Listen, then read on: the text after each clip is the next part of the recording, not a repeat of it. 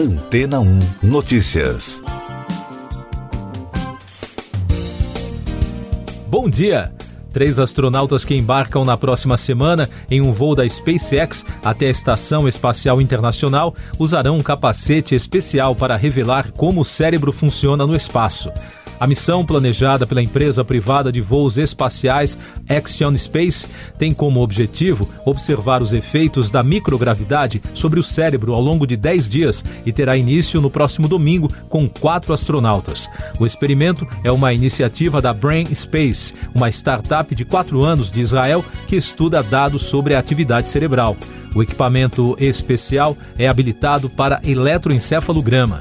Em entrevista à agência Reuters, o executivo-chefe da Brainspace, Yair Levy, disse que o ambiente de microgravidade afeta os indicadores fisiológicos do corpo, então, provavelmente, afeta o cérebro. E é para isso que a missão foi planejada, ou seja, para monitorar o que acontece com o nosso cérebro no espaço. Até agora, dados já foram coletados no espaço sobre frequência cardíaca, resistência da pele, massa muscular, entre outras informações, mas essa é a primeira vez que serão avaliados os efeitos sobre a atividade cerebral. O experimento da Brainspace está na lista de outros 30 testes que farão parte da chamada missão Hackia à ISS. Os três dos quatro astronautas usarão o capacete que possui 460 aerógrafos, que são conectados ao couro cabeludo. Eles realizarão com o equipamento várias tarefas durante 20 minutos por dia, cujos dados serão enviados para um computador instalado na estação espacial. As tarefas incluem o que foi chamado de excentricidade visual, que os pesquisadores dizem ter sido eficaz na detecção de dinâmicas cerebrais anormais em tarefas concluídas na Terra. E após a missão, a Brainspace vai comparar os dados da ISS para ver as diferenças na atividade cerebral entre o ambiente terrestre e o espacial. Segundo a empresa, esses experimentos são essenciais para o futuro da exploração espacial, especialmente as missões em longo prazo, que, segundo os cientistas, estão bem próximas. A startup já arrecadou 8 milhões e meio de dólares em uma rodada de financiamento inicial e se autodenomina uma empresa de infraestrutura cerebral. A empresa está trabalhando com o Departamento de Ciências Cognitivas e Cerebrais da Universidade Ben Gurion de Israel para transformar terabytes de dados em informações utilizáveis. O executivo disse à agência de notícias esperar que a missão seja útil para outras instituições, pesquisadores e desenvolvedores de software no uso em plataformas de dados cerebrais. Segundo Levi, a ideia é revolucionar e possibilitar aplicativos, produtos e serviços de atividade cerebral tão fáceis quanto extrair dados de um Apple Watch, em casos como, por exemplo, a medição do transtorno do déficit de atenção com hiperatividade. E daqui a pouco você vai ouvir no podcast Antena 1 Notícias. Polícia Federal diz que Bolsonaro não cometeu crime de interferência na instituição. Ministério da Saúde não vai decretar fim da pandemia. Ministério da Defesa divulga nota de saudação ao golpe militar de 1964. A Polícia Federal concluiu que o presidente Jair Bolsonaro não cometeu crime no caso em que ele foi acusado de interferência na autonomia da instituição. Esse conteúdo foi enviado em documento ao Supremo Tribunal Federal. O relatório é parte do inquérito aberto em 2020 pela Corte a pedido da Procuradoria-Geral da República, com base em acusações feitas pelo ex-ministro da Justiça Sérgio Moro. O Ministério da Saúde não vai decretar o fim da pandemia de Covid-19 no Brasil, como gostaria o presidente Jair Bolsonaro. Em um evento na Bahia, nessa semana, o chefe do executivo disse que há estudos para que o anúncio do fim da crise acontecesse já nesta quinta-feira. Segundo o ministro Marcelo Queiroga, para determinar o fim da emergência sanitária, é preciso analisar três pontos: cenário epidemiológico, estrutura do sistema hospitalar e o acesso a medicamentos eficazes contra a Covid-19 na fase inicial. O fim da pandemia, no entanto, impacta em mais de 100 medidas e portarias. O Ministério da Defesa publicou uma nota oficial de exaltação aos 58 anos da instalação do golpe militar de 1964. O regime ditatorial perdurou no Brasil até o ano de 1985. O texto da ordem do dia desta quinta-feira, que deve ser lido nas unidades militares de todo o país, afirma que o golpe resultou em fortalecimento da democracia. Assinam o documento o ministro da Defesa, general Braga Neto, e o alto comando das Forças Armadas. No período do regime, houve perseguição, tortura e assassinatos de opositores. Além disso, o Congresso Nacional foi fechado e a imprensa, assim como artistas, foram censurados. Essas e outras notícias você ouve aqui na Antena 1. Oferecimento Água Rocha Branca. Eu sou João Carlos Santana e você está ouvindo o podcast Antena 1 Notícias, trazendo mais destaques nacionais. A Polícia Federal foi até a Câmara dos Deputados para tentar cumprir a ordem do ministro Alexandre de Moraes, do Supremo Tribunal Federal, de colocar tornozeleira eletrônica no deputado federal Daniel Silveira, do União Brasil do Rio de Janeiro, mas não conseguiu. O deputado se recusava a aceitar a determinação judicial de usar o equipamento, mas à noite acatou a ordem, depois que Moraes determinou o sequestro de bens do parlamentar e multa diária de 15 mil reais. O ministro do STF atende a um pedido da Procuradoria-Geral da República para que Silveira cumpra a determinação. Ele é réu no Supremo por estimular atos antidemocráticos e ameaçar instituições. Outro caso de grande repercussão no meio político e nas redes sociais é o do vereador Gabriel Monteiro, do Rio de Janeiro. Ele é alvo de 13 denúncias no Legislativo Municipal. Oito dessas denúncias já estão no Conselho de Ética da Câmara e outras cinco chegaram à presidência da Casa. Os casos envolvem ex-funcionários que relataram assédio moral, sexual, estupro e agressões físicas. Alguns afirmam que vídeos do parlamentar youtuber foram forjados. Além disso, Gabriel Monteiro já tem outros sete processos parados no Conselho de Ética por abuso de conduta. No dia 5 de abril, os membros do Conselho vão decidir se abrem ou não uma representação contra o vereador vereador. O Senado aprovou um projeto sobre pagamento de perícias judiciais do INSS.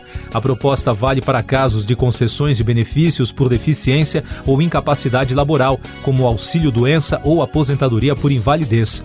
A nova regra estabelece que cabe ao governo pagar antecipadamente o valor das perícias. O texto agora segue para a sanção do presidente Bolsonaro. O ex-prefeito de Uberaba, Marcos Pontes, toma posse hoje como novo ministro da Agricultura, Pecuária e Abastecimento. A cerimônia de transmissão do cargo será realizada na sede do ministério.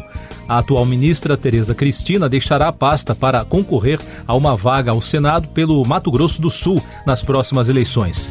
A lista completa com as substituições de nove ministros que serão candidatos nas eleições de outubro foi publicada nesta quinta-feira no Diário Oficial da União. Um grupo formado por aproximadamente 20 criminosos invadiu a cidade de Lages, na região central do Rio Grande do Norte, na madrugada da última quarta-feira. Os homens atiraram no pelotão da Polícia Militar e explodiram uma agência do Banco do Brasil.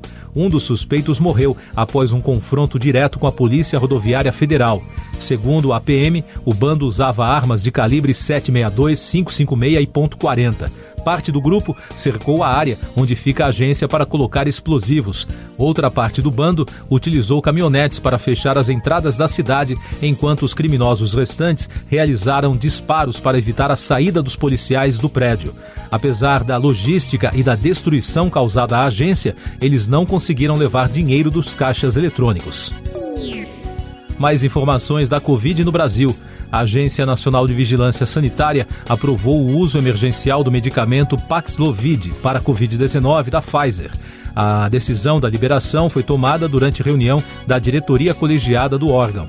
O medicamento que não substitui a vacina contra a doença já foi aprovado por diversos órgãos de saúde internacionais. A Anvisa também autorizou a ampliação do prazo de validade da vacina da AstraZeneca contra a Covid produzida pela Fundação Oswaldo Cruz, a Fiocruz. Com isso, o prazo passou de seis meses para nove meses. O Brasil registrou na quarta-feira 276 mortes pela doença em 24 horas, totalizando mais de 659.500 óbitos desde o início da crise. A média móvel nos últimos sete dias é de 215, com tendência de queda. Também foram notificados mais de 30.400 novos casos, somando mais de 29 milhões e 900 mil. Com isso, a média móvel de infecções nos últimos sete dias foi a 26.100 e os dados da vacinação mostram que já passa de 160 milhões e meio o número de brasileiros que completaram o esquema vacinal, o que representa 74,71% da população. Noticiário Econômico.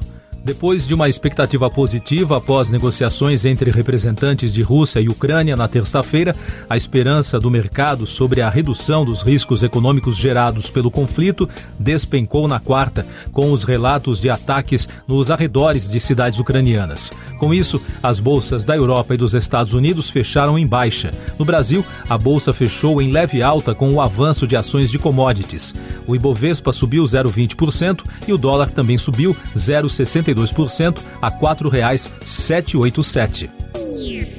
A inflação anual na Rússia acelerou para 15,66% até o dia 25 de março, o maior valor desde setembro de 2015, disse o Ministério da Economia. A disparada dos preços do país é um efeito da guerra na Ucrânia devido à desvalorização do rublo provocada pelas sanções sem precedentes dos países ocidentais. Destaques do mundo do cinema. Familiares do ator Bruce Willis anunciaram que o astro de 67 anos vai se aposentar após um diagnóstico de afasia, doença que provoca um distúrbio de linguagem que afeta a capacidade de comunicação. O ator alemão, criado nos Estados Unidos, ganhou fama ao lado da atriz Sybil Shepherd em uma das séries de TV mais famosas dos anos 80, A Gata e o Rato, que foi transmitida pela ABC entre 1985 e 1989 e rendeu 67 episódios. A carreira bem-sucedida como astro de cinema de Willis teve início em 1988, na estreia da franquia Duro de Matar, com o ator no papel do policial Roderick Thorpe os organizadores do Oscar iniciaram um processo contra Will Smith após o tapa do ator no rosto do humorista Chris Rock durante a cerimônia no último domingo. O vencedor na categoria Melhor Ator, com King Richard criando campeãs, recusou-se a deixar a premiação após a agressão e corre o risco de ser expulso da Academia de Artes e Ciências Cinematográficas de Hollywood. E o comediante falou pela primeira vez sobre o tapa. Durante uma apresentação de seu show em Boston na quarta-feira à noite, Rock disse que ainda está processando o que aconteceu.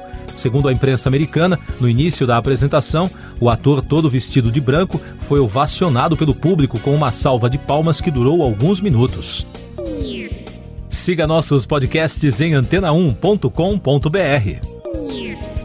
Este foi o resumo das notícias que foram ao ar hoje na Antena 1.